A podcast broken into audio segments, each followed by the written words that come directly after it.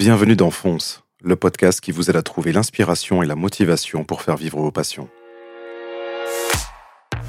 Dans Fonce, vous entendrez des histoires incroyables d'artistes, d'entrepreneurs et d'artisans autodidactes qui ont su prendre des risques et surmonter des obstacles pour accomplir des choses remarquables.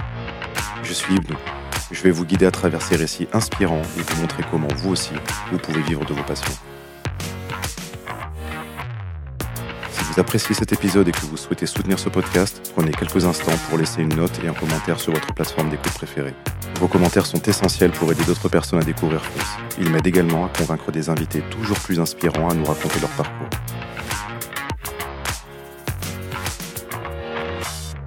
Pour ce 22e épisode, j'ai l'honneur de recevoir Asna Ferreira, chef chocolatière et créatrice de Asna Chocolat Grand Cru.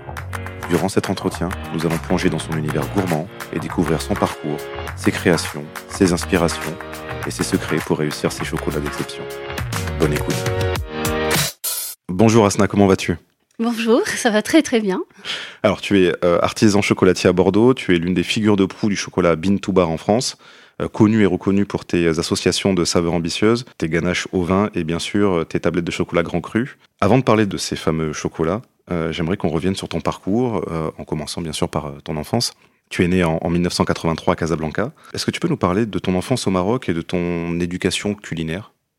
Alors, on peut dire que je n'ai pas eu une enfance comme on connaîtrait un peu en France avec euh, un peu plus de liberté. Grandir au Maroc en tant que fille dans un quartier populaire, c'est se restreindre à, de la discipline si on veut pas euh, sortir des rangs. Euh, mais en tout cas, si je viens parler du côté culinaire, ce que je retiens, c'est vraiment les odeurs, les saveurs. Je pense que j'ai une très bonne mémoire olfactive. je n'ai jamais cuisiné quand j'étais plus jeune, mais pourtant j'ai pu reproduire des recettes que j'ai ressenti ou senti dans la cuisine euh, que ma mère ou mes sœurs faisaient. Euh, et ça, ça m'a beaucoup sauvé. Par exemple, euh, je travaillais pour un groupe de presse au Maroc. J'avais jamais fait de couscous. je recevais une star libanaise, une chanteuse. pour, pour un shooting. Et là, c'était un jour férié, pas de restaurant ouvert rien. Euh, il y avait euh, les photographes, l'équipe technique, la chanteuse, euh, tout le monde qui attendait un repas. C'était pas mon rôle. Normalement, je m'occupais du shopping, mais mais là, j'ai dû m'occuper du plat. J'appelle ma mère. Je lui dis maman, tu nous fais un couscous? Elle me dit non, débrouille-toi. Elle m'a fait un beau cadeau comme ça. du coup, j'ai pu refaire le couscous juste avec les souvenirs et enfin, parce que j'ai vu faire sans forcément avoir une recette. Ils ont tous aimé, donc ça allait. Mais non, le souvenir de, de l'enfance, c'est aussi de voir que la maison se transformait en cuisine pour les grandes fêtes. Mmh. Souvent, euh, ça déborde. On fait pas les gâteaux par 200 grammes chez nous, c'est mmh. par seau, par exemple. C'est vrai que quand on pense euh, au Maroc euh, et au, sucre, on pense forcément aux pâtisseries. Oui. quelle place a le chocolat dans la culture marocaine? Je vais dire quasi absente. Euh, c'est ça un peu le, challenge, mine de rien pour moi. Hmm. Euh, le Maroc n'est pas connu ni réputé pour euh, son chocolat élégant ou autre. Les, Marocains adorent le sucre, c'est vrai. Le thé est très sucré, les gâteaux sont très miellés. Hmm. et puis, les enseignes qui vendent du chocolat au Maroc, on va pas dire que c'est les meilleures enseignes qu'on puisse trouver. Alors, le produit est cher in fine, parce que le kilo coûte cher par rapport au, salaire moyen marocain. Euh, mais euh, on va, quand on décortique les ingrédients, il y a beaucoup plus de sucre que de cacao. Et bizarrement, euh, ma mère, comme elle était diabétique, j'ai été très sensible au sucre. D'accord. Du coup, j'ai grandi dans un univers où on décortiquait le sucre. Donc, je n'apprécie pas le sucre. Je n'apprécie pas que le goût du sucre vienne avant le goût du chocolat, en fait. Je pense que ça, ça a été un peu ma figure de proue euh, quand j'ai ouvert mon entreprise et de faire attention au sucre. Non, mais euh, ouais, voilà, j'ai gardé en souvenir le chocolat Maloja qui vient euh, d'Espagne. Oui. c'est tout, c'est tout. Quel était ton dessert préféré quand tu étais enfant? Ah, Dessert ou pâtisserie? Alors, c'est un dessert fruité, vraiment très frais, c'est de l'orange à la cannelle. Hmm. L'orange fraîche à la cannelle. On a de très très belles oranges au Maroc, juste parsemées avec un peu de cannelle sans sucre, c'était merveilleux suffisant. Parfait. Tu, rêvais de quoi comme travail quand tu étais enfant Tu avais quelque chose que tu visais particulièrement ou c'était assez euh, flou comme ça J'aurais aimé avoir plusieurs vies.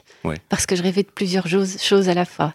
J'étais fan d'Indiana Jones, donc je voulais être archéologue.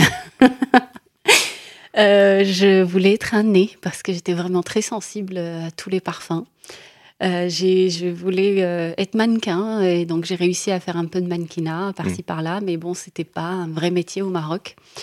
Euh, qu'est-ce que je, rêvais aussi de, plein d'autres choses, d'être écrivain.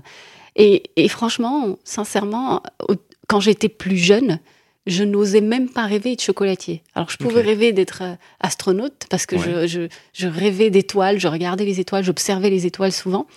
Mais bizarrement, dans la culture dans laquelle j'ai grandi, quand j'étais enfant, je ne pensais même pas à être enfant, enfin à être, pardon, euh, chocolatier. À ce moment-là, tu avais déjà la, passion du chocolat? Avais déjà des... J'ai découvert le chocolat à travers une botte de chocolat que ma mère m'a offert. Ouais. Ça, ça a été un contact un peu, waouh, qu'est-ce que c'est? C'est quoi ce truc? Mais à ce moment-là, je me suis pas dit, je veux être chocolatier, hmm. parce que le, même le mot n'existait pas euh, en marocain. Voilà. Donc, et c'est venu un peu plus tard. Et c'est bizarre, c'est comme si j'ai eu plein d'autres souvenirs avant. Je me disais, oui, effectivement, il y a eu cette botte qui m'a beaucoup intriguée. Hmm. Et c'est quoi ce goût? Il est très complexe. Et c'est quoi cette matière? Elle se transforme, avec elle, je vais pas m'ennuyer. Donc plein, plein, plein d'éléments qui ont fait qu'après, c'était décidé. Ok. Comme tu le disais il y a, quelques secondes, euh, dans ton parcours professionnel, tu as été mannequin, euh, tu as travaillé dans une plateforme téléphonique, tu as été chef de pub euh, chez Maroc Soir, dans l'agence de com Mosaïque. Oui. Tu as travaillé aussi en bijouterie, oui. donc au Maroc, puis en France. Qu'est-ce que toutes ces expériences professionnelles t'ont apporté, aussi bien positif qu'en négatif? Déjà la valeur du travail mmh et le sens de l'effort je trouve que ce sont des valeurs euh, qui peuvent être appliquées dans toutes sortes de métiers. On n'a rien sans rien. C'est vrai. Voilà, il faut se lever, il faut bouger, se retrousser les manches, euh, si on veut évoluer, si on veut. J'ai pas eu euh, le meilleur parcours dans ces entreprises-là. Je vais pas dire que j'ai peut-être excellé, mais à chaque fois que j'étais dans un poste, j'ai donné de mon mieux. Hmm. Tu es arrivé en France en 2009 Oui. Qu'est-ce qui t'a amené à changer de pays? Alors, une histoire d'amour, tout simplement. J'ai suivi mon mari qui, euh, qui avait besoin euh, de, de, retrouver un peu plus de sérénité ici euh, à côté de sa famille. Et puis, donc voilà, c'était le pari. On est venus ensemble. Ah oui, vous vous êtes donc rencontrés au, Maroc On s'est rencontrés au Maroc. D'accord. donc, quand tu es venu, tu as travaillé en bijouterie. Et après, tu as changé encore de voie pour, pour bosser dans une, une école de, de prépa Tout à fait. Médicale, c'est ça? Médicale, paramédicale et sociale. Donc, tu as travaillé combien de temps dans cette euh, entreprise? Un an et quelques. Ok. Mm. Et là, pareil, tu trouvais pas. Euh, là, par contre, oui, j'ai eu le temps de réfléchir parce que bon, c'était un poste où j'étais presque toute seule euh, dans l'école à gérer le quotidien. Donc, j'ai eu beaucoup, beaucoup le temps de réfléchir et surtout, il y a eu le déclic d'avoir ma première fille donc à ce moment-là. Et je me suis dit, bon, là, tu te poses. Si t'es pas satisfaite de ta vie professionnelle, débrouille-toi pour faire autre chose et arrête de te lamenter sur ton sort.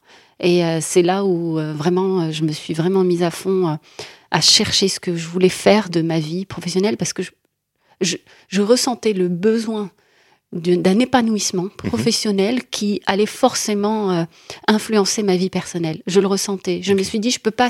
Je ne sais pas comment ils font les gens pour hmm. séparer le professionnel du personnel, mais en tout cas personnellement, j'avais besoin de m'épanouir professionnellement pour exister personnellement. Alors je sais pas comment expliquer, mais j'avais besoin de ça. Et euh, là, j'ai pris une feuille et j'ai tracé une, ligne euh, au milieu et je me suis dit, bon, bah, puisque tu as du mal déjà à choisir entre un jus de pomme et un jus d'orange, tu, tu, te débrouilles pour, euh, pour tracer le chemin de ta vie. Et je me suis dit, bon, qu'est-ce que tu veux vraiment pas faire? Et c'est là où je l'ai tout noté, ce que je voulais pas faire. Donc ça, ça m'a aidé à, à, choisir une direction. Et dans ce que je voulais faire, il y avait la matière. Ok. Il y avait la gourmandise. Mhm. Déjà là, on coche deux cases au niveau du chocolat, matière et gourmandise, et euh, il y avait euh, vraiment d'autres critères, euh, genre surtout pas de service après-vente. ça, c'est les restes de, la bijouterie. surtout pas de service après-vente, surtout pas de, de, gestion de clients conflictuels, surtout, ça c'est le reste du centre d'appel. Mhm. donc voilà, mes expériences précédentes m'ont aidé à, à, peaufiner un petit peu ce que je voulais et ce que je voulais surtout pas. À ce moment-là, tu étais déjà passionné par euh, la cuisine, par le chocolat. Mm. Euh, tu l'exprimais comment? C'était une, passion? C'était juste quelque chose du quotidien que tu aimais faire? Oui, j'étais passionnée, mais bagage zéro, il hein, faut le mm. dire. Hein. Je viens du Maroc, pays mm-hmm. euh, qui n'est pas réputé pour le chocolat. D'ailleurs, l'anecdote, c'est que quand j'ai commencé, pas mal de gens me disaient, mais Normalement, les Marocains, vous êtes plus connus pour le couscous et les cornes de gazelle. Sympa. Donc j'ai dit, bon, ben, ça m'a fait rire. Euh, je me suis dit, mais non, on peut quand même faire du chocolat si on veut. On a un cerveau de main, on peut apprendre. Et c'est vrai que, non, non, je partais de rien, de même plus loin que rien, parce que je venais d'arriver en France, ce n'est pas les mêmes ingrédients, c'est pas la même culture. Euh, je découvrais tout. Vraiment, je découvrais tout, même si je connaissais la France à travers les livres, les documentaires, mhm. tout ce qu'on veut. Euh, donc, je découvrais euh, les habitudes, les traditions, les cultures, le, les goûts, parce que moi, j'ai tendance à mettre des épices, beaucoup d'épices et d'herbes. Ici, c'est le poivre la plupart du temps. oui, voilà, et, crème et beurre. Moi, c'est plus huile d'olive. Donc, donc, on s'adapte, on. et puis j'observe, j'observe beaucoup, je goûte, je me trompe beaucoup, je fais beaucoup d'erreurs et je m'autorise à faire des erreurs. Et là, tu étais encore en, recherche de reconversion. Tu faisais donc de la cuisine par, euh, par envie, par passion. À quel moment ça, ça, tu as un déclic en te disant mais je vais, je vais vraiment me diriger vers ces métiers-là et je vais en faire un, travail? Je considérais bizarrement le chocolat plus proche, plus proche de la cuisine que de la pâtisserie. Ok. Euh, à aucun moment, je me suis dit j'hésite entre être chocolatier et pâtissier. Mhm. J'hésitais entre être chocolatier et cuisinier. Enfin, chocolatière et hmm. cuisinière. Euh, et là, je me dis, j'ai vraiment réfléchi parce que je me dis, c'est une reconversion, il faut pas que tu te trompes. Vraiment, c'est le produit que tu as envie de travailler. Si c'est ça, fonce. Mais j'ai quand même testé. Je suis partie chez Michel Portos à l'époque où quand il avait le Saint James. J'ai essayé, j'ai adoré, sincèrement. C'était une très très belle expérience. Comment ça se passe? C'est-à-dire que tu, tu aimais sa cuisine? Oui tu t'es présenté spontanément, t'as ah envoyé une lettre Oui, oui, oui. Alors, j'aimais sa cuisine et j'aimais surtout la personne. Oui. Je l'avais vu, euh, il avait euh, fait une intervention à Masterchef avant que, que je vienne, dans, euh, de 2012. D'accord. Moi, j'ai fait 2013. pardon, moi, j'ai non, il a fait 2011, moi, j'ai fait 2012. Et, et je l'ai vu, je me suis dit, tiens, il a l'air d'être sympa, ce mec. Alors, sans le connaître. Oui. Et donc, mon mari m'encourage, il me dit, écoute, appelle-le, au pire, qu'est-ce que tu risques? Ah non Hmm. Donc effectivement, j'ai appelé. C'était pas lui qui a répondu, c'était son assistante. J'ai pris rendez-vous, je suis partie. J'ai expliqué mon projet. J'ai dit voilà, je veux faire une reconversion. Euh, je sais que je commence tard. Et là, il m'a regardé, il m'a dit il n'est jamais trop tard. J'ai adoré et je me suis dit là, on risque de s'entendre. Et donc, je suis partie à Pôle emploi. J'ai pris euh, ce qu'on appelle une évaluation en milieu de travail. C'est important de faire ça pour être bien cadré. Euh, et c'est important aussi de faire ça dans le cadre d'un projet professionnel. Quand on veut changer, c'est bien d'essayer mmh. et ne pas juste se lancer comme ça dans le vide. Euh, euh, parce qu'entre ce qu'on imagine et ce qu'il y a réellement, il peut y avoir un grand écart.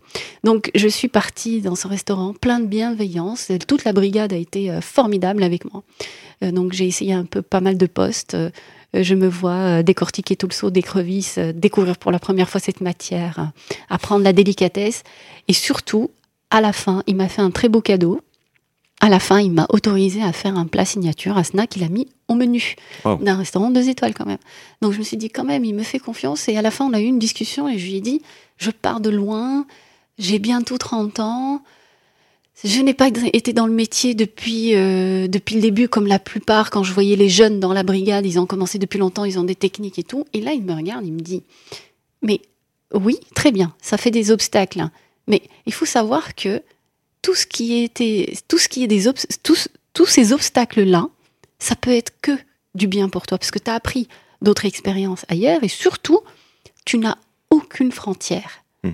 Tu n'as pas été formaté et ça, c'est l'avantage des gens qui font une reconversion, c'est qu'on n'a pas été formaté. Tout le champ est libre. Et, je, et c'est là où la chocolaterie vient d'une autre façon, et je vais expliquer par la suite en quoi le fait de ne pas avoir été dans un circuit normal, c'est-à-dire aller dans un CFA, être formaté, du, coup j'aurais pu faire comme tout le monde dès le début.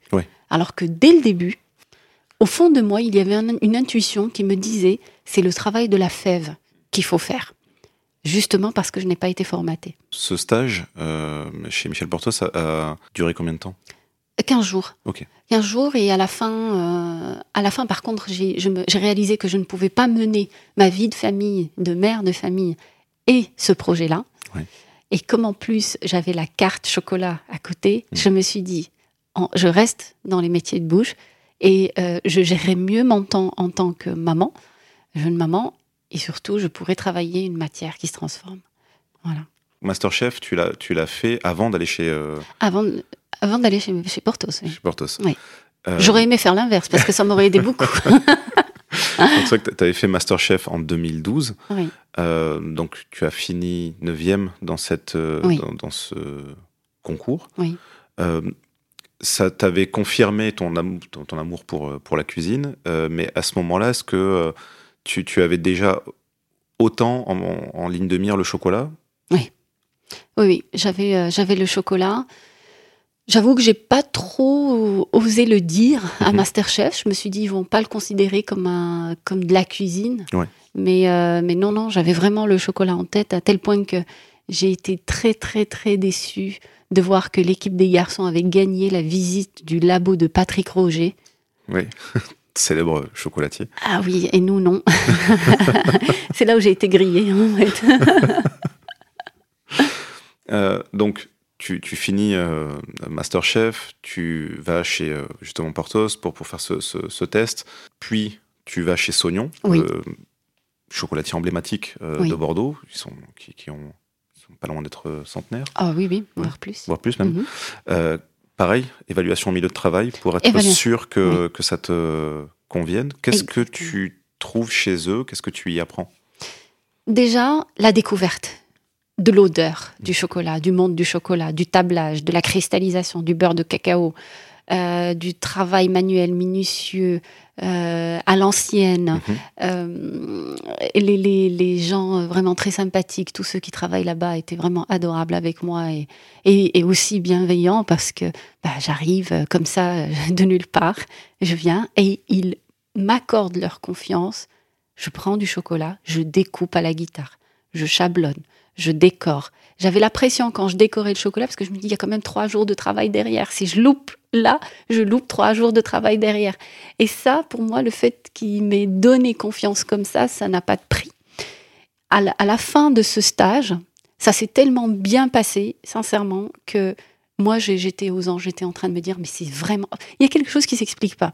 Je me disais, c'est vraiment ça ce que je veux, je le sens, ça vient des tripes.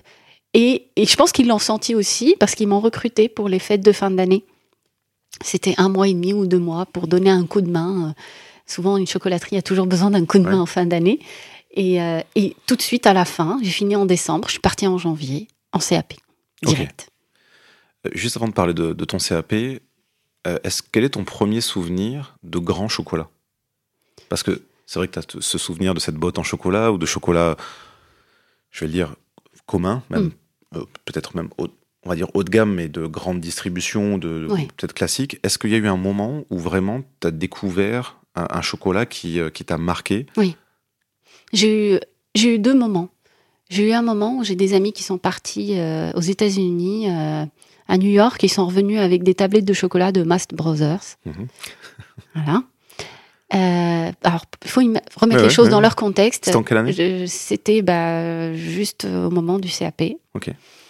Et il faut remettre les choses dans leur contexte. Je, je- je suis marocaine. Mhm. J'ai grandi avec du maloura. J'obtiens ça, je goûte ça, et je me dis, franchement, toute ma vie, j'ai loupé ça.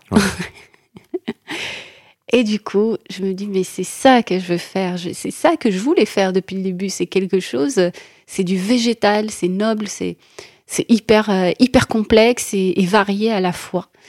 Et j'ai eu aussi, mais bien plus tard, une autre, un autre coup de cœur. Et c'est au Japon. Euh, j'ai goûté euh, un bonbon au chocolat de Green Bean to Bar, qui était formidable. Un équilibre extraordinaire.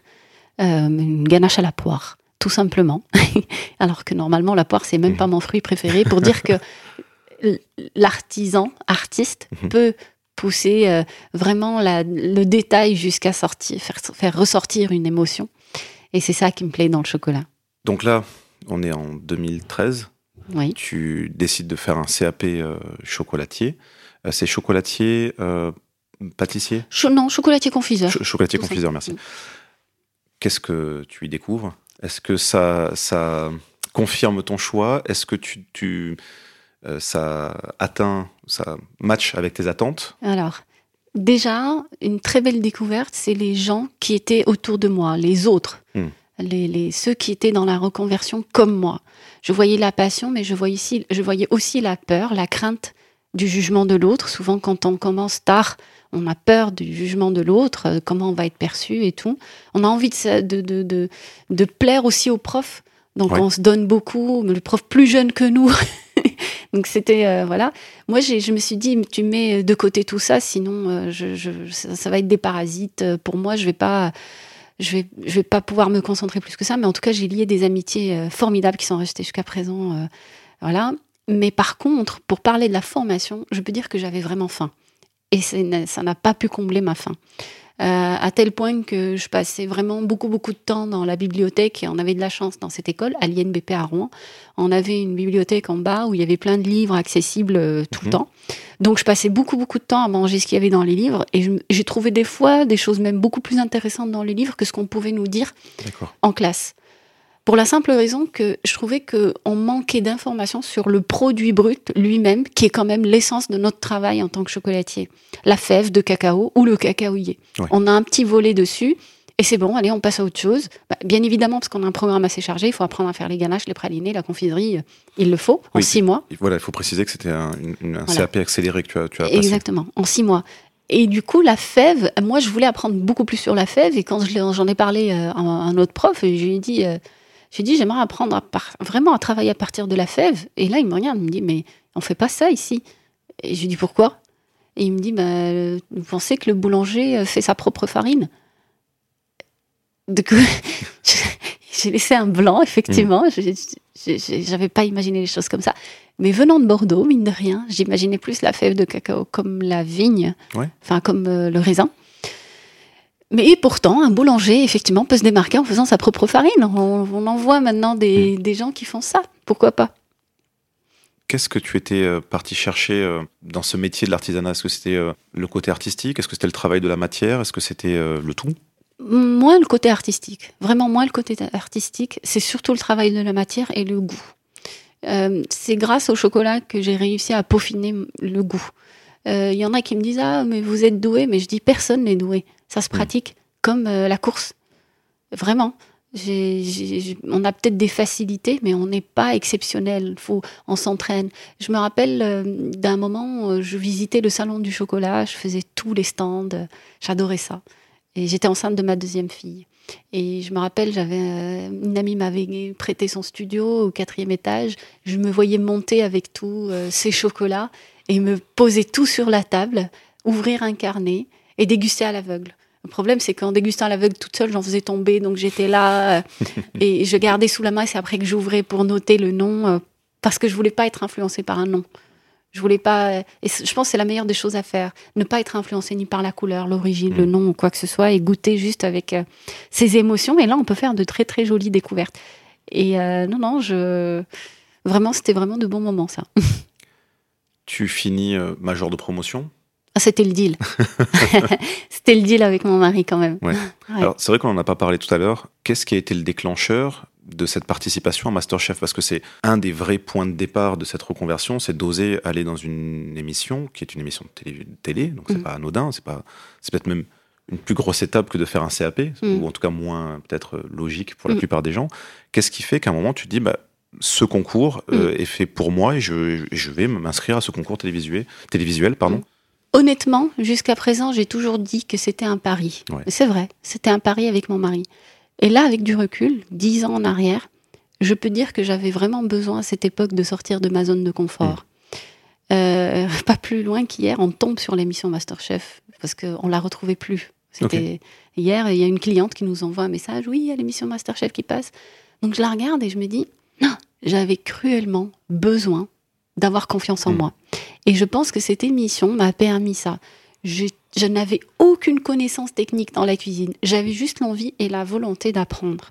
Et, ça, Masterchef m'a permis de me dire c'est possible.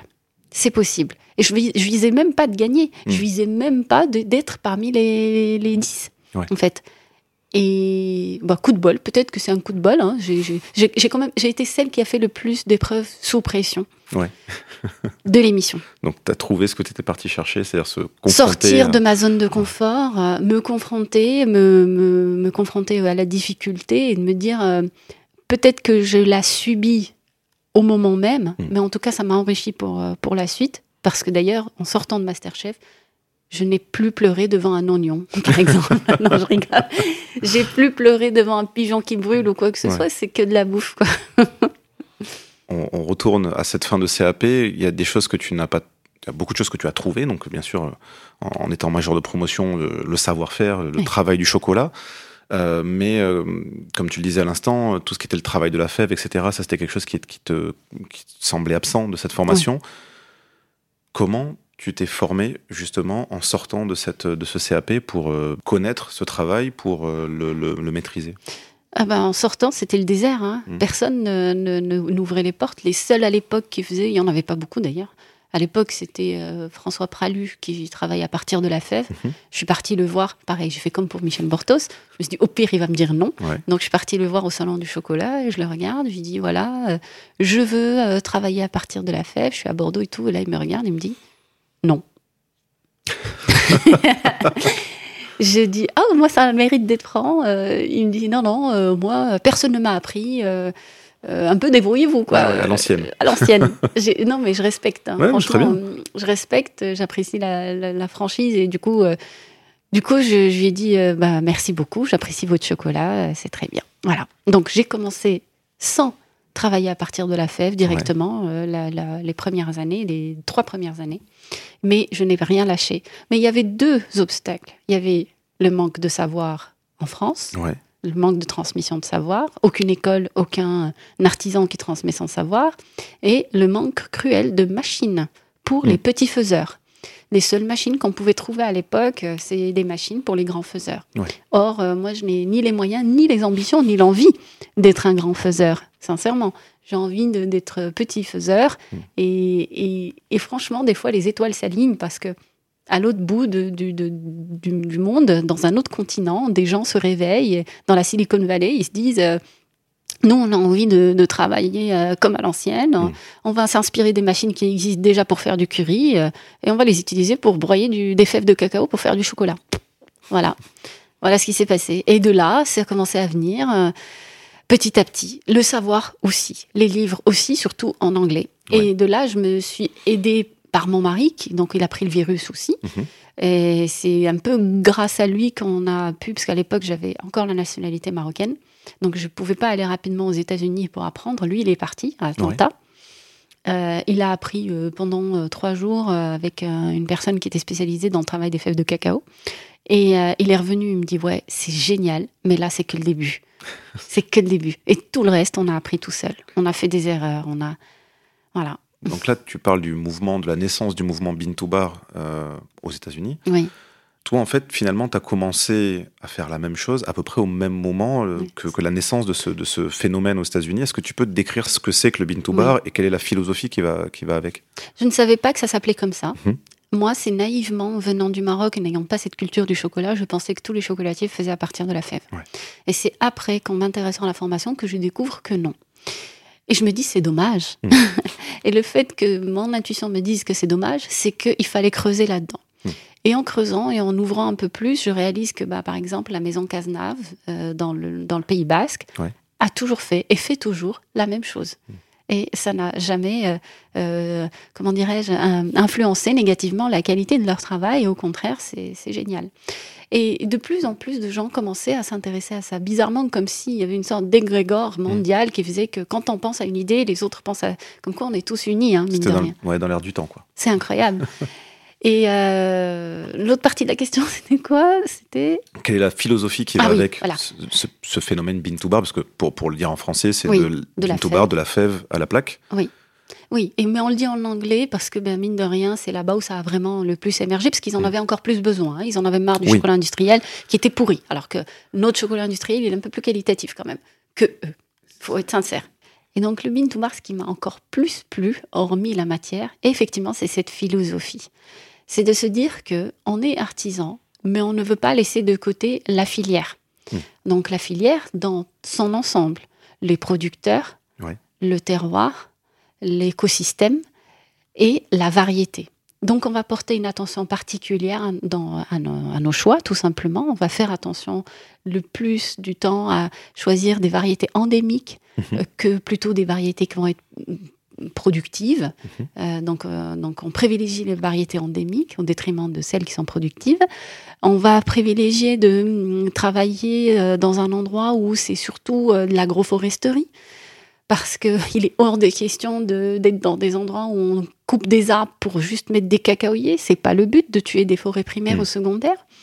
Et surtout, surtout, on va faire en sorte qu'il n'y ait pas d'enfants qui travaillent dans les plantations et que le producteur puisse vivre dignement de son travail. Je pense que c'est la base, c'est mm. le strict minimum. On ne devrait même pas en parler. Ça devrait être une règle de base. Voilà. Donc, euh, pour moi, quelqu'un qui se dit qu'il travaille du bin to bar, c'est ça. Donc, ça, c'est d'un côté. De l'autre côté, quand on a une fève qui vient d'un arbre merveilleux, d'un terroir merveilleux, ou une attention particulière qui a été menée au niveau de la fermentation, du travail dans le pays producteur, si elle vient chez nous et qu'après on la massacre, il est, franchement, c'est dommage. Donc, c'est un bijou comme ça, un diamant brut, on le taille et on essaie de garder son essence. Hmm. On essaie de, de, se dire, les êtres humains, on n'est pas tous pareils, on n'est pas tous égaux face à l'amertume, l'astringence, l'acidité. Hmm. Ce sont trois éléments principaux dans la fève de cacao. Et je me dis, est-ce qu'on est censé aimer tous la même chose? Non. Donc, à partir de ce constat-là, on peut se dire, je peux me permettre d'avoir un chocolat qui plaît pas à tout le monde. Parce qu'il va plaire énormément à une partie de la population. Et c'est ce que je veux. C'est ce coup de cœur que je veux. C'est pour ça qu'on propose une, multitude de tablettes et que quand on parle, nous, à nos clients de ces tablettes, on va pas parler juste de pourcentage, on va parler de profil aromatique. Mmh. Voilà. Tu parlais il y, a, quelques secondes de, des cacaoyers. Est-ce que tu peux rapidement parler des différents types euh, de cacaoyers? Et de ce que tu vas chercher mm. dans ces différents... Euh, Alors, je vais d'abord parler d'un peu de cette lacune aussi qu'on a eue dans cette formation de CAP. C'est qu'on nous parle souvent que de trois familles. Mm. Moi, je suis sortie en pensant qu'il ben, y avait Forastero, Trinitario, Criollo. Mm. Le Forastero, c'est le plus robuste, c'est le plus répandu. Le Trinitario, c'est l'hybride. Et le Criollo, c'est le haut de gamme. Voilà l'idée qu'on a quand on sort du CAP. Mais quand on s'intéresse aux livres et à la botanique et à l'agronomie, Qu'est-ce qu'on découvre? On découvre, c'est un peu comme la vigne. Il y en a beaucoup plus. Alors là, je sais qu'il y en a une douzaine de classifiés, de sûrs. Et je sais qu'il y a des projets qui font que, bah, par exemple, au Costa Rica, il y a un couple de, Français retraités qui, qui s'est lancé dans un projet qui, je trouve, merveilleux. C'est de, euh, de, de, pouvoir isoler ces variétés et de pouvoir avoir une production de chaque variété pour pouvoir les différencier. Je trouve ça incroyable, dans le même terroir. Donc on peut ressentir un peu la différence de la variété, mais si c'est dans le même terroir. Donc là, je, je, ouais, le, le, le, cacaoyer par rapport à ces, moi j'en préfère pas un plus que l'autre.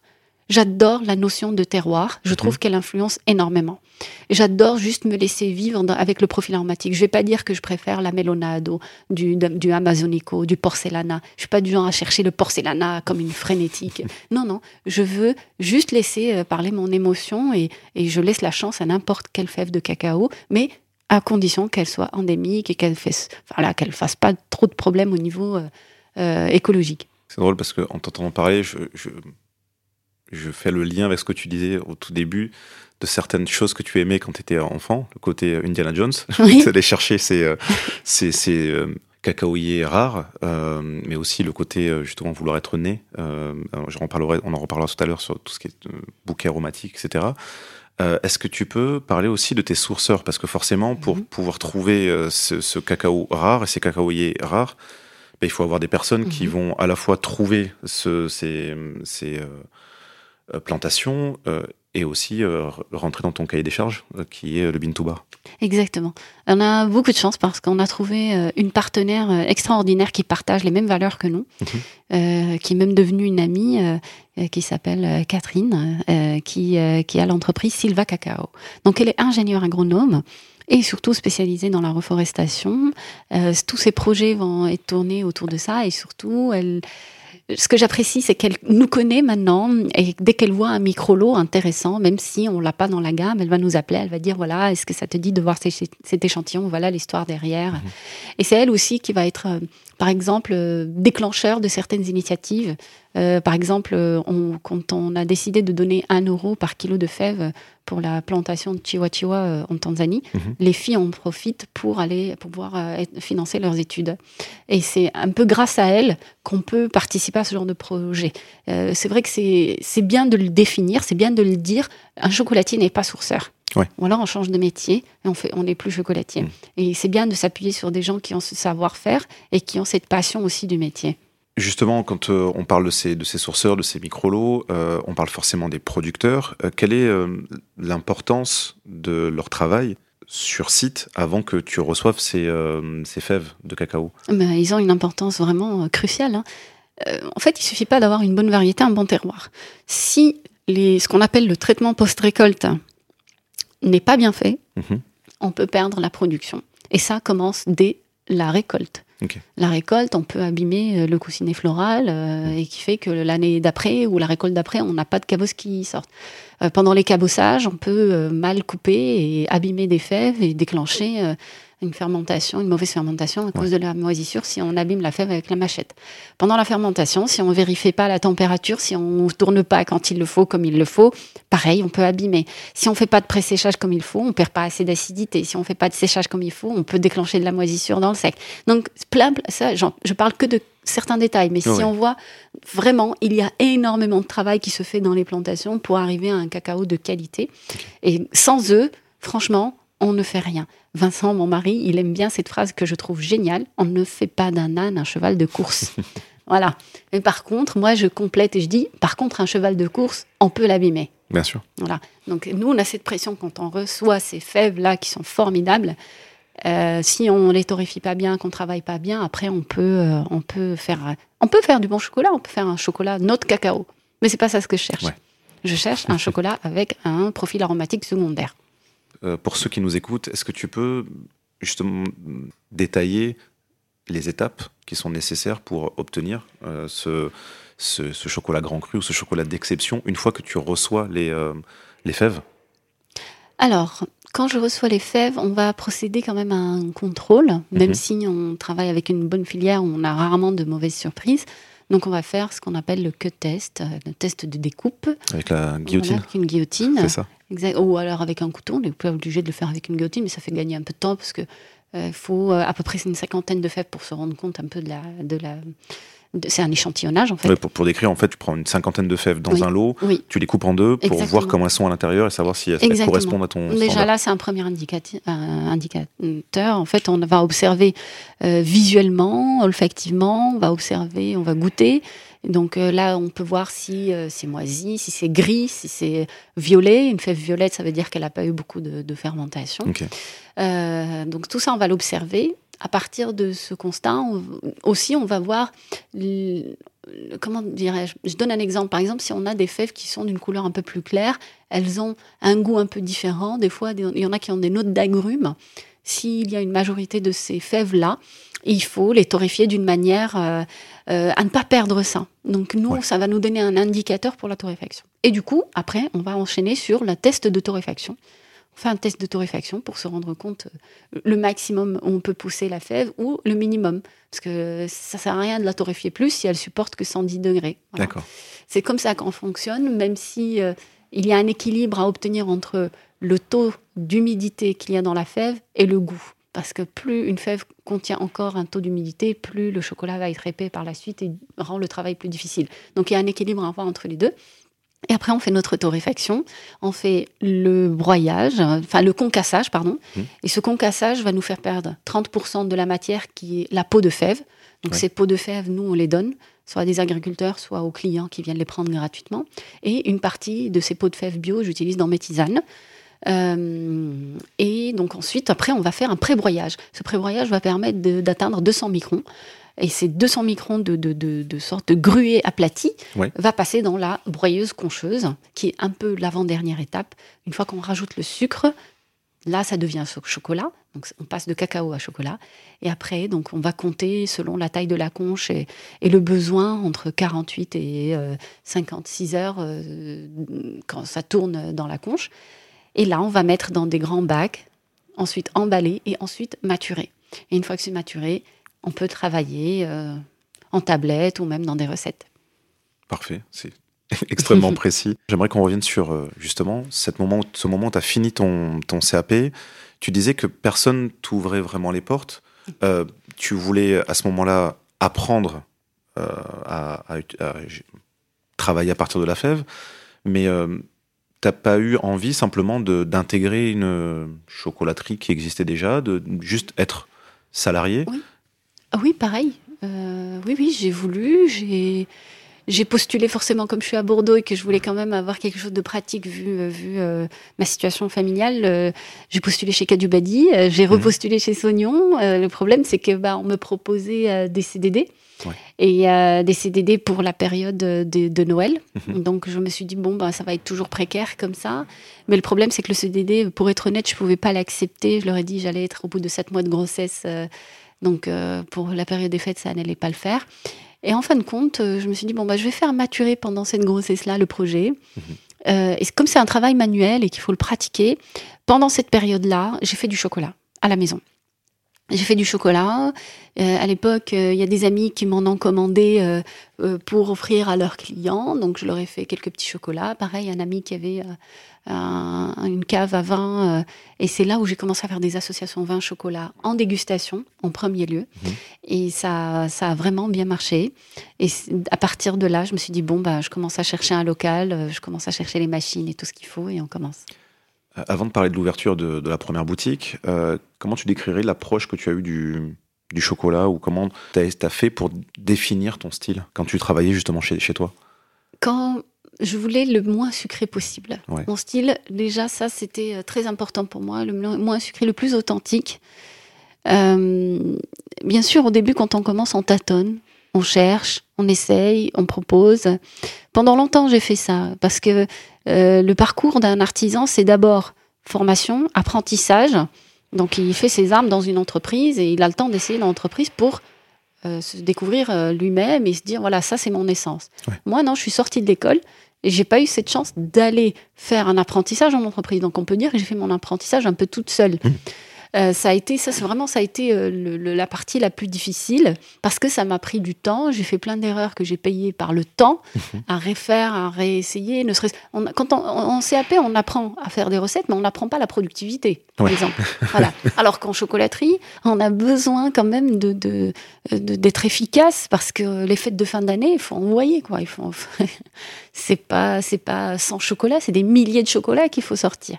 Et ça, je l'ai appris toute seule. Euh, et après, petit à petit en faisant des stages, euh, même en recrutant d'autres personnes qui sont venues enrichir l'entreprise par leurs connaissances. Ils m'ont beaucoup apporté. Euh, donc j'ai grandi effectivement comme ça. J'ai lu que tu avais fait des, des stages, justement, t'en parlais. Euh, chez des meilleurs ouvriers de France. Ça s'est passé à quel moment? Alors, euh, à la sortie, il y en a un que j'ai gagné justement en ayant, été euh, major de promo, c'était avec Serge Granger. Donc, l'école m'a offert ce stage avec Serge Granger. après, j'ai fait un autre stage avec Bruno Lederf, qui était formidable aussi. Et, et franchement, j'ai jamais lâché les livres. Mhm. J'ai jamais lâché les livres. Et puis, faire des essais, essayer, refaire.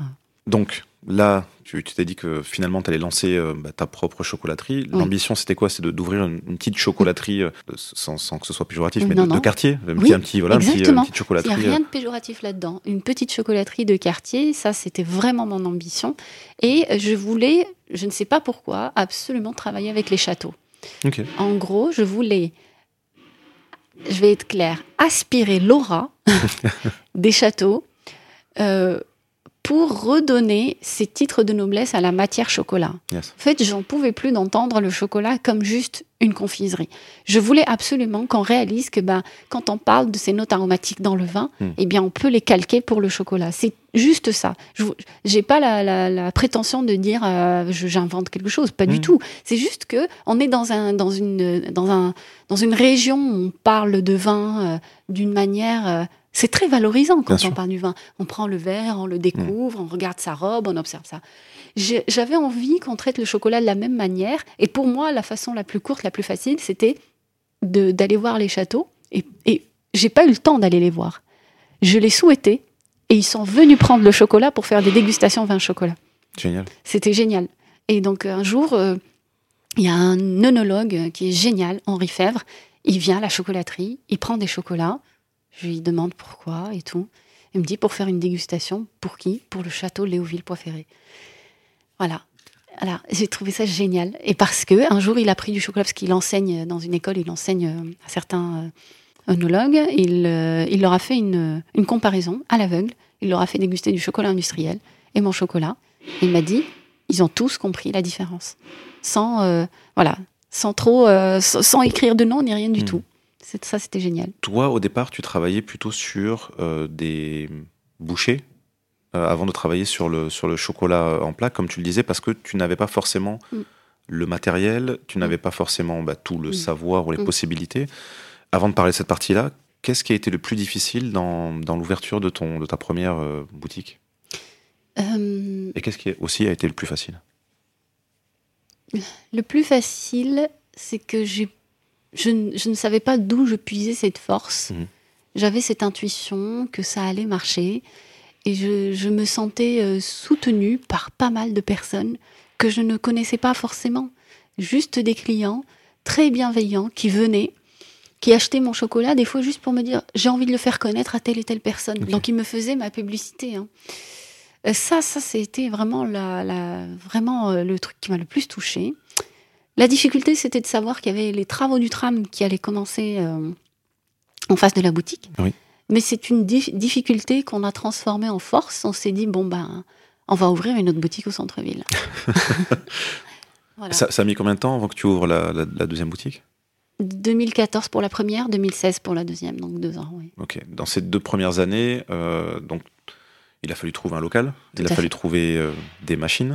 Alors, il a fallu trouver euh, de- des ressources humaines, il a fallu trouver le courage, le local, les finances, euh, communiquer dessus. On avait fait euh, coup de bol aussi. Au même moment, dans cette rue, il y a l'alchimiste qui avait ouvert et les dunes même moment. Donc, on l'a rebaptisé le temps d'une soirée, la rue de la gourmandise, parce que les gens se sont réappropriés la rue. Pendant longtemps, cette rue, elle était fermée à cause des travaux d'un immeuble. Mhm. Et là, les gens repassaient devant, pouvaient ré- réacheter des choses gourmandes et, et ça a Oui, démarré là, comme là, ça. tu parles de la deuxième boutique, La deuxième euh, boutique, qui est euh, rue de la Vieille Tour. Et effectivement, euh, si on est gourmand, il faut passer par cette Oui. rue. Ouais, c'est chouette. il, y a, il y a tout ce qu'il faut pour, pour satisfaire ces, ces envies de, à la fois de- d'excellence et de sucre, parce que enfin de sucre, de, de goût De, euh, goût- sucré, de gourmandise. parce que euh, vous êtes tous là. Très vite, tu as eu, tu as remporté des prix. Oui. Euh, presque une vingtaine. Il y en a un qui est, peut-être le plus emblématique, c'est celui des- du, du club des croqueurs de chocolat, Mhm. où tu as remporté justement la tablette d'or. Alors, pour celles et ceux qui, ne- qui ne connaissent pas ce prix, on peut dire que c'est l'équivalent d'une troisième étoile Michelin, donc c'est vraiment la plus haute distinction de ton métier. Oui. Quelles émotions t'ont traversé Qu'est-ce que ça a provoqué chez toi, le fait d'être validé par tes pairs? Euh, J'étais surprise. J'étais très surprise. J'ai même trouvé ça un peu euh, trop généreux. Euh, je me suis dit, je viens de commencer, j'ai encore beaucoup de choses à apprendre. J'ai encore rien fait et, et me voilà récompensée. Donc, j'ai, à l'époque, j'ai pris ça même plutôt comme une, une grosse claque parce que bah, j'étais pas prête. J'étais pas prête. Je me suis dit, mais si je fais ça maintenant, qu'est-ce que je peux faire après De Mm. mieux ou plus? Je me suis mise la pression un peu inutilement, mais après, avec le recul, là, ça m'a, ça m'a beaucoup servi. Ça m'a beaucoup servi pour euh, ne pas oublier ma ligne directrice, qui je suis. Souvent, en tant qu'artisan, ou en tout cas moi, j'ai envie de faire plaisir. J'ai souvent envie de faire plaisir. Mhm. Et en voulant faire plaisir, on finit par s'oublier soi-même. Et des fois, sur mon chemin là professionnel, euh, en tout cas en chocolaterie, il m'est arrivé de m'éloigner euh, pour faire plaisir, euh, pour être remarqué pour un concours, pour euh, euh, et puis quand on regarde sa boîte de chocolat, on se dit mais je suis où là-dedans Mm. Et on réalise qu'on ne pourra jamais faire plaisir à tout le monde. Ouais. Hein? Donc on, en fait, on perd dans les deux cas. Et on se fait pas du plaisir soi-même et on peut pas faire plaisir à tout le monde. Ça, c'est Ouais. impossible. C'est vraiment euh, impossible. donc là, le, constat, c'est de me dire euh, reste qui tu es. Mhm. Continue à te faire plaisir, puisqu'à la base, c'est ce métier, c'était pour mon épanouissement personnel. C'est un peu égoïste, mais c'est important. C'est important parce que mine de rien, les gens le ressentent après. Et finalement, ils acceptent cette part de moi à travers cette boîte de chocolat. Donc oui, le club des croqueurs m'a beaucoup apporté euh, euh, sur la maturité, sur comment voir le métier de chocolat pour me permettre de me dire c'est bon, c'est bon, t'y es. C'est pas parce que euh, tu as un autre parcours que les autres, t'as pas eu d'apprentissage ailleurs, t'as pas eu le parcours professionnel classique que tu vas pas y arriver. T'y es, mais t'es pas encore arrivé. Le jour où tu arriveras, c'est quand tu te sentiras vraiment, honnêtement, la boîte, elle te correspond. Voilà on peut le voir à travers ton parcours. Est-ce que tu dis, t'aimes pas t'ennuyer euh, T'as fait et tu continues de faire beaucoup de collections euh, éphémères, de tester beaucoup de choses euh, et beaucoup d'associations différentes. notamment, alors une de tes signatures, c'est justement ce, ce, chocolat avec des graines de coriandre qui a été un, de tes premiers mm. gros succès, justement signature. Mm. quels sont les accords les plus surprenants que tu aies créés mm. et aussi quels sont ceux que tu as essayé de créer et qui n'ont pas fonctionné? Le plus surprenant pour moi, c'est la tablette, le gruet infusé au whisky pour la fête des pères. Ça, euh, c'est vrai que quand je le disais aux gens, ils me regardaient comme ça, mais quand les amateurs de whisky goûtaient la tablette, ils étaient contents parce que mhm. la promesse était là. C'était pas facile parce que j'introduisais un liquide dans un gruet de cacao et qu'il fallait que j'en fasse une tablette après. Donc ça, c'était vraiment le challenge. Le plus bizarre, est ce qui n'a pas marché, je réfléchis, hein, vraiment. je veux vraiment être honnête. J'essaie de me dire, mais là, il n'y a rien qui me vient. Ah, si, si, si, si. Le praliné au maïs.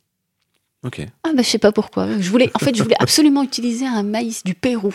Ok. Je voulais pas utiliser n'importe quel maïs euh, soufflé ou quoi que ce soit. Je voulais un maïs du Pérou. Euh, je pense que, ouais, celui-là, je, j'étais un peu nulle.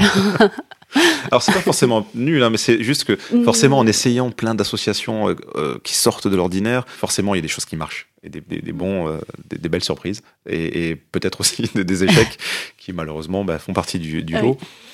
tu, tu, dis souvent que le chocolat, enfin le cacao est comme le vin, il y a plus de 500 notes aromatiques. Comment tu as appris à les décortiquer, à les maîtriser, ces notes aromatiques Je ne les maîtrise pas. Je ne maîtrise pas de 500 notes aromatiques. Je suis attentive à ce que je ressens. Disons que on aime tous certaines choses plus que d'autres. Par exemple, je vais avoir plus de facilité à détecter des notes de violette parce que j'adore la violette. Par exemple. Hmm. Et je vais être réticente à la note de réglisse parce que maintenant j'ai une aversion pour la réglisse. C'est très très euh, subjectif, hmm. c'est très personnel.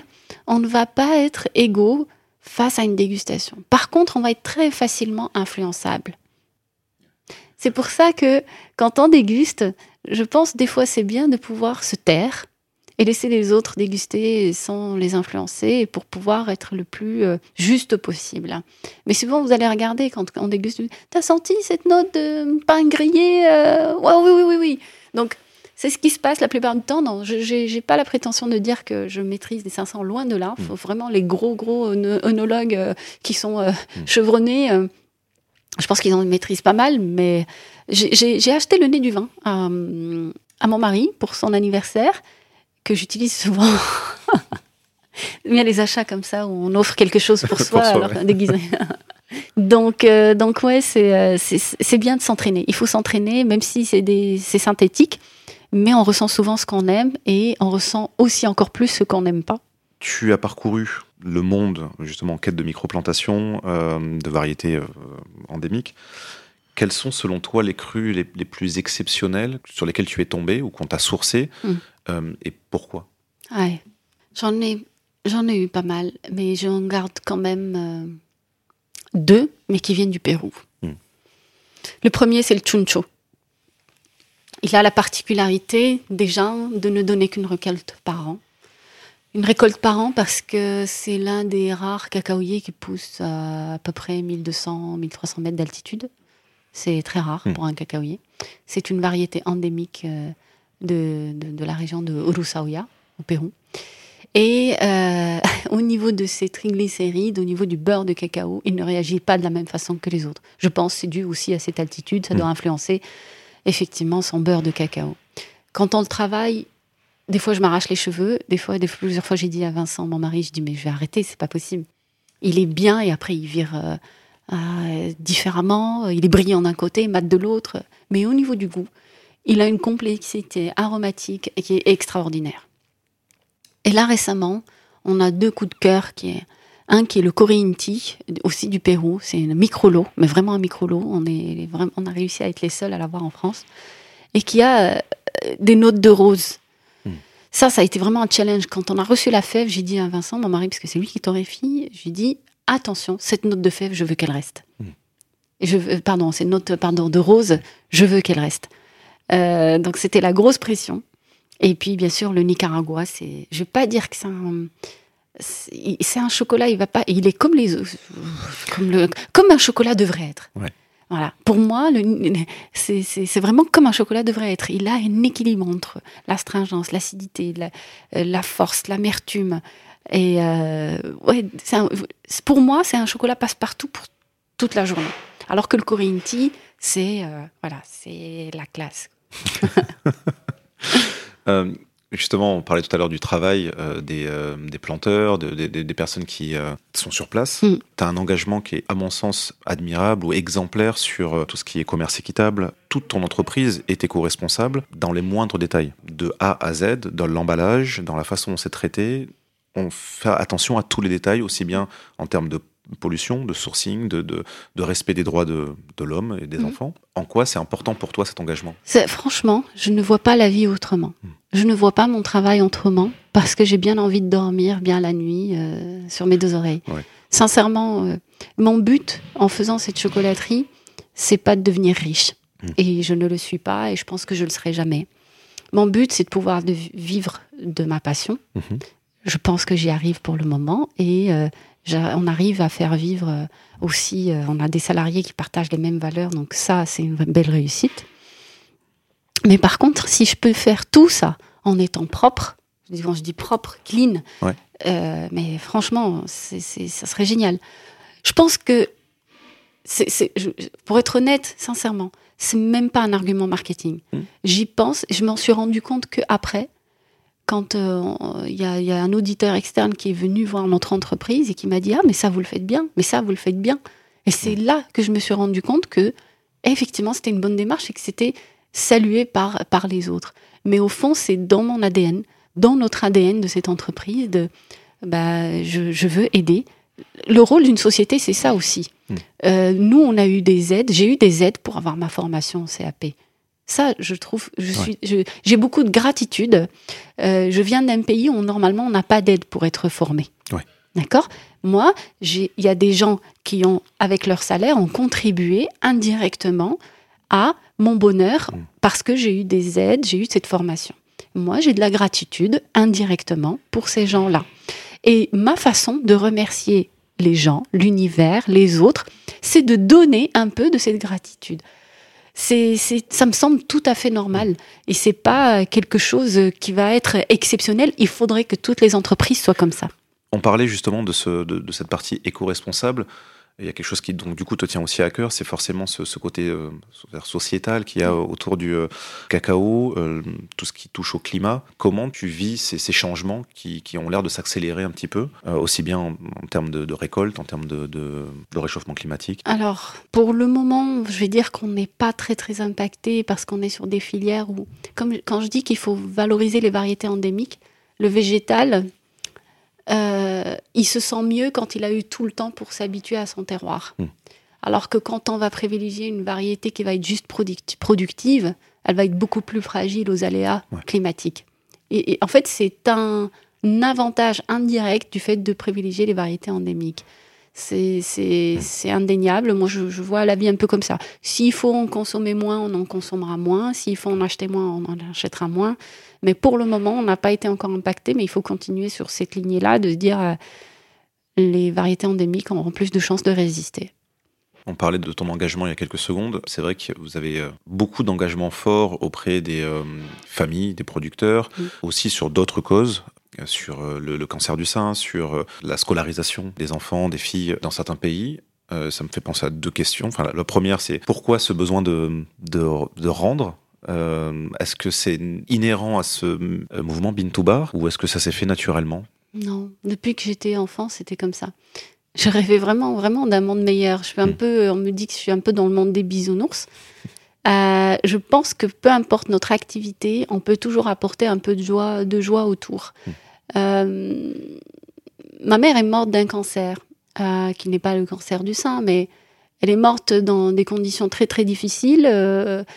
Au Maroc, c'est un pays où les soins médicaux sont tous payants. Hmm.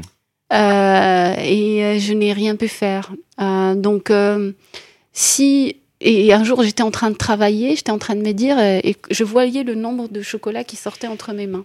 Et je me dis, si chaque centime est donné euh, et contribué un peu aussi de la part du client et de ma part, on fait moite-moite, et donné à une cause, c'est génial. Si j'arrive à en vendre euh, beaucoup, on peut aider une cause. Hmm. Et franchement, j'aurais aimé aider plusieurs causes parce qu'il y a plein de causes qui me touchent euh, personnellement. Les enfants qui ne sont jamais partis en vacances, euh, des enfants, des, jeunes ados qui sont un peu fragiles émotionnellement, qui ne savent pas trouver leur voie. J'aurais aimé avoir plus pour pouvoir donner plus. Mais pour le moment, les nénés, c'est venu comme ça.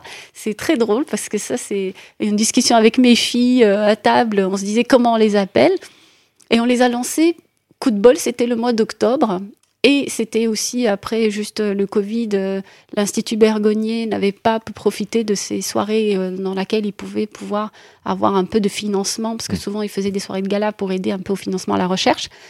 Moi, c'est rien, hein, c'est une goutte, euh, ça ne remplace pas, c'est trois fois rien.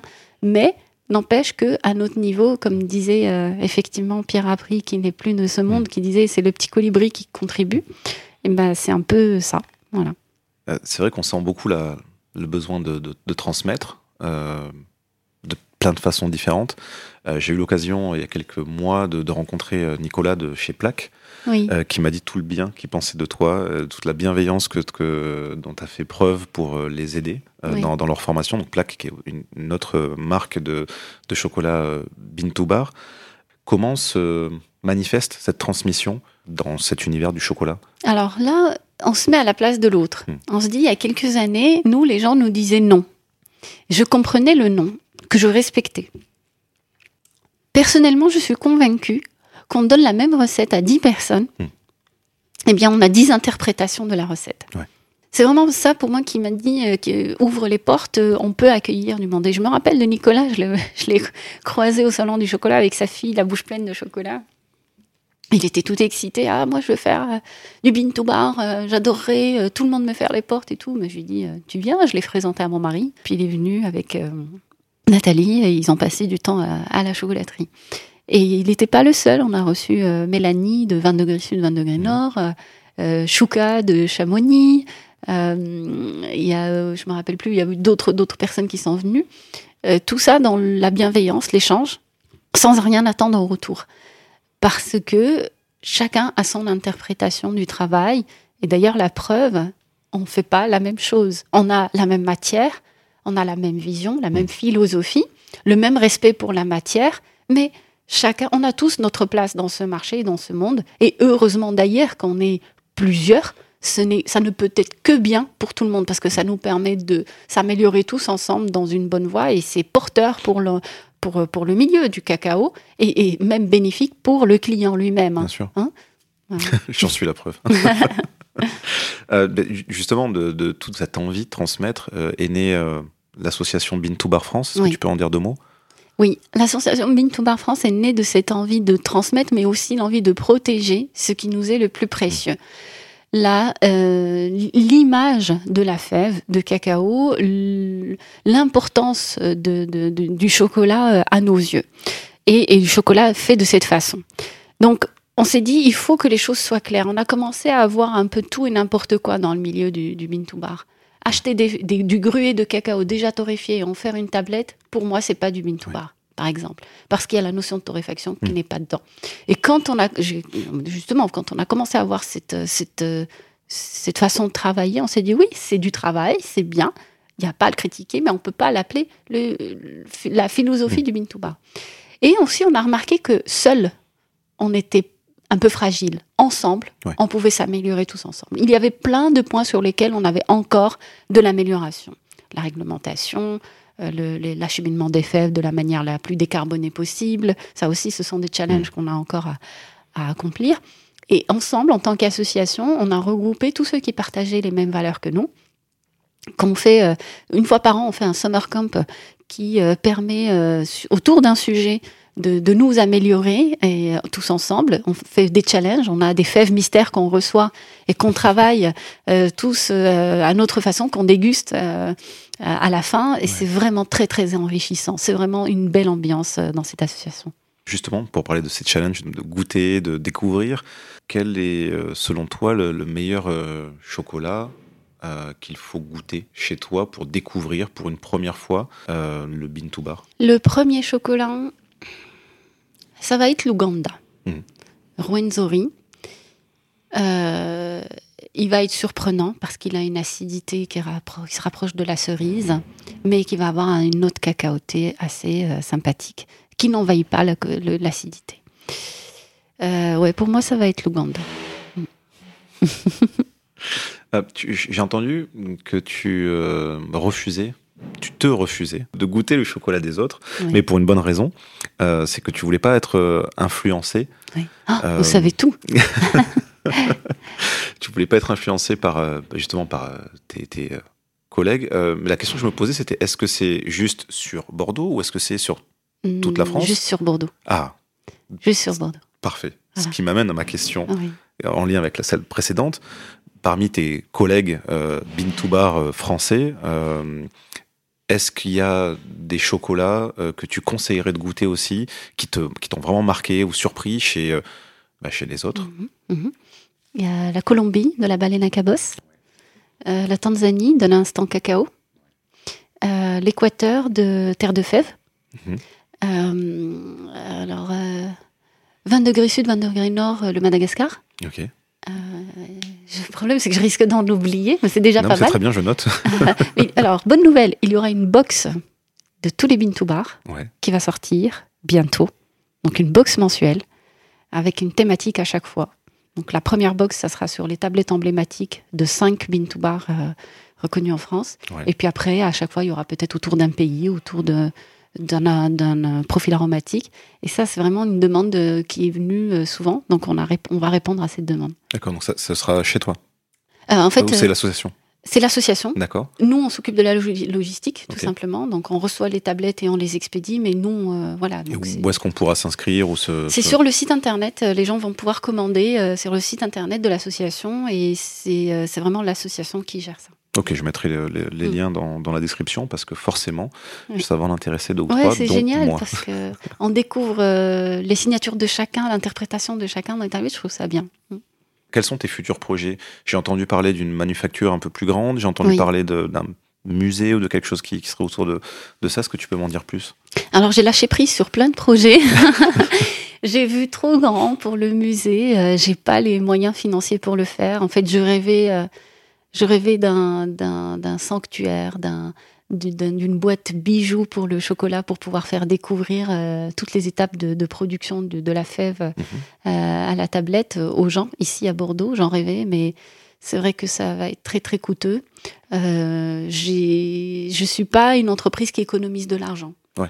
Voilà, donc on est une entreprise qui dépense beaucoup, que ce soit ben, justement dans l'à côté, parce qu'on achète cher certaines matières et tout. Donc, euh, donc là, ça, j'ai lâché prise. J'ai lâché prise aussi pour la manufacture pour, euh, pour le moment, parce que mine de rien, la conjoncture actuelle est un peu compliquée. Donc on est toujours dans un petit labo euh, rue. Euh, mais bon, on aura quand même le besoin de bouger parce qu'on produit beaucoup, on n'est pas très très confortable. S'il y a un truc sur lequel euh, l'entreprise elle est un peu vraiment défaillante en ce moment, c'est l'atelier de fabrication qui est trop petit, pas adapté à la production, Euh, pas confortable non plus, Ouais. donc pas ergonomique. Donc euh, c'est vrai que là, à partir de l'année prochaine, on pourra euh, envisager un changement. On va passer à la dernière partie de cet entretien. Euh, J'ai quelques questions signatures à te poser, justement sur ton métier. La première qui, me paraît évidente, c'est comment tu fais pour continuer de te former après être sorti de ce CAP il y a 10 ans maintenant? Mm. Est-ce que tu as des techniques particulières? Il faut continuer à être curieux. En fait, tous mes voyages, c'est de l'apprentissage. Mhm. La plupart des choses que j'ai apprises, c'est en voyageant. Donc, euh, être curieux pour les nouveaux produits, les nouveaux saveurs, les nouvelles techniques euh, qui sont ailleurs. Et euh, ben, là, récemment, j'ai fait euh, une formation impression 3D au service des arts sucrés, par exemple. Là, et on a de la chance, on a l'Institut culinaire de France, qui est à Bordeaux, qui propose des formations qualitatives. Euh, j'ai pu faire aussi une formation avec Stéphane Leroux, qui est meilleur ouvrier de France pour tout ce qui est pièces artistiques, même si je n'en fais pas des pièces artistiques, mais j'avais Ouais. la curiosité de toucher la matière à sa façon, parce que j'admire ce qu'il fait. Euh, voilà, et euh, il faut continuer. Là, pareil, euh, fin du mois prochain, je fais une formation autour des sucres. Euh, moi, je trouve que dans tous les métiers, on peut toujours continuer à progresser parce qu'il y a toujours quelque chose à apprendre. Euh, Le jour où on arrête d'apprendre, il vaut mieux arrêter. Tu as dit quelque part que tu étais atteinte de procrastination. Oui. Tu l'as complètement dépassé, ça Ou tu as des techniques? Alors là, euh, ça dépend des choses à faire. Les choses qui vont me paraître difficiles. Je Ouais. donne un exemple. Le 28 février, là, j'ai un événement où je dois apprendre par cœur un discours. Hmm. Et moi, apprendre par cœur un discours, c'est juste antinaturel pour moi. Hmm. Donc ça fait des jours et des jours que je laisse, voilà. Et là, je suis à la moitié et je devrais vraiment être à la totalité. Ouais. Et je trouve le moyen de répondre à des mails, à faire des choses. J'ai du travail. J'ai du travail, je, travaille, mais n'empêche que, ben, oui, il peut y avoir des fois des moments où je procrastine, mais je me suis améliorée quand même. Euh, Quelles sont les, les compétences euh, uniques qui t'ont aidé à, à réussir? L'empathie. Hmm. C'est pas une compétence. Pour certains, ça peut être même un, un défaut. Euh, je pense que l'empathie nous ouvre aux autres. Euh, et la sincérité. Oui, c'est pas aussi une compétence. la persévérance. Hmm. Malgré que ce ne soit pas gagné d'avance, en fait. Justement, comment tu fais pour euh, dépasser les obstacles, soit en termes de créativité, soit en termes de, de business au sens large? Déjà, je ne suis pas toute seule. Hmm. Les obstacles, je ne les affronte pas toute seule. Hmm. Je suis soutenue, j'ai ma famille, mon mari, mes, mes collaborateurs, euh, tous les gens qui travaillent avec moi. Je leur fais confiance. Je pense que je suis euh, une- un chocolatier chef d'entreprise ou chocolatière chef d'entreprise, celle qui délègue le plus.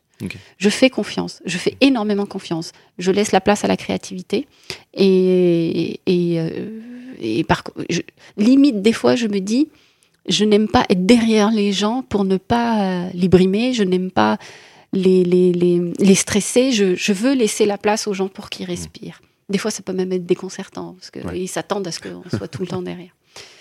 Donc euh, non, non, c'est... hum, je j'affronte pas les, les, les obstacles toute seule et c'est ce qui fait... euh, je sais m'entourer en fait des gens.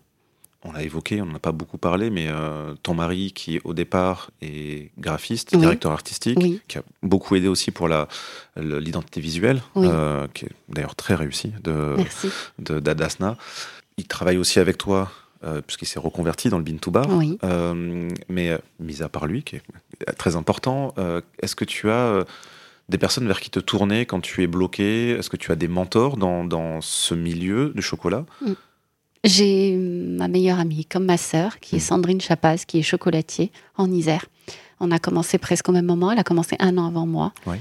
Elle est là, le côté euh, serein euh, de la fille de la montagne. Euh, c'est vraiment, pour moi, quand je vais chez elle, je reviens requinquée. C'est mon ancrage. De quoi es-tu la plus fière dans cette aventure?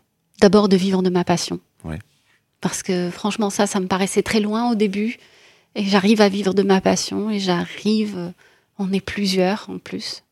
Euh, je suis fière de l'image que notre entreprise a euh, chez les Bordelais et en dehors de Bordeaux. Je suis fière que les Bordelais adorent notre entreprise. Et euh, rien que pour ça, j'ai envie de continuer. Quel est le pire conseil qu'on t'ait donné? C'était. Euh, ouais, je- on m'en a donné pas mal, mais je vais essayer d'en sortir un. Et on m'a dit euh, pourquoi vous faites ça? Pourquoi vous ouvrez? Il y a la crise, il y a assez de bons chocolatiers à Bordeaux.